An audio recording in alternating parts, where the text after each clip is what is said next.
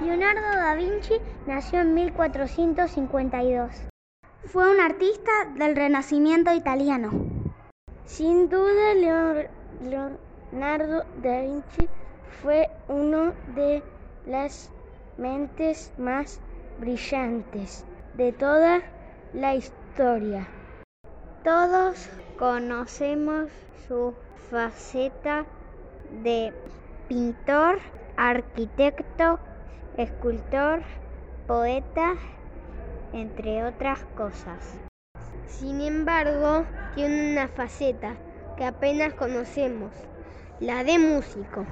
Gracias a los primeros biógrafos de Leonardo y sus propios escritos, sabemos que era capaz de tocar la lira, el laúd y el órgano.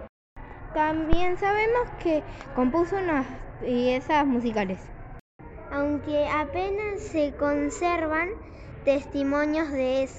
Tenía también una habilidad para mejorar instrumentos musicales ya existentes o inventar unos nuevos.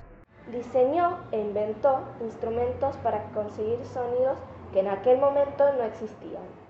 La mayoría de estos inventos musicales nos han llegado a través de los bocetos y sus cuadernos. Por suerte, algunos proyectos actuales intentan devolverles vida, ya que muchos de ellos no llegó a construirlos, pero sí ayudaron y los luthieres actuales pueden darles vida. Entre otros instrumentos, se dice que creó una lira con forma de cabeza de caballo, fabricada en plata que producía un sonido mucho más hermoso que las liras tradicionales. También diseñó otros instrumentos de cuerda, algunos de percusión y otros con teclas. La viola organista. La viola organista es un instrumento de tecla inventado por Leonardo da Vinci que buscaba reproducir el sonido de un grupo de violas. No se conserva ningún esquema completo al respecto, pero sí una treintena de dibujos de la propia mano del genio.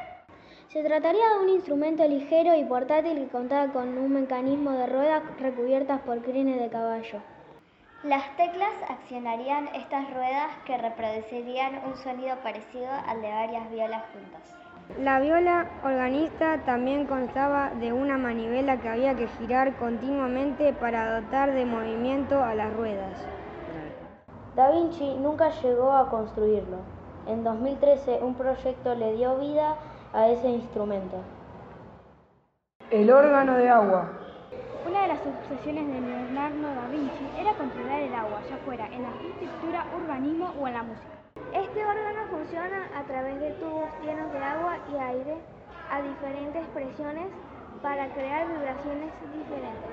Para fabricarlo se construye una cámara eólica a donde entra el aire y el agua y desde donde se distribuye a los diferentes tubos.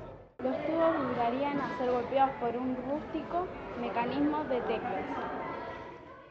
El órgano de papel. A medio camino entre un órgano de tubos y acordeón, instrumento que no se inventó hasta 1852, el órgano de papel tiene tres partes. Los tubos por donde saldría el sonido.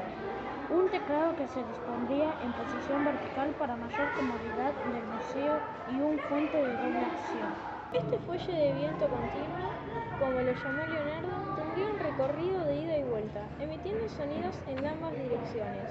Esto cumpliría la misma función que un arco de violín.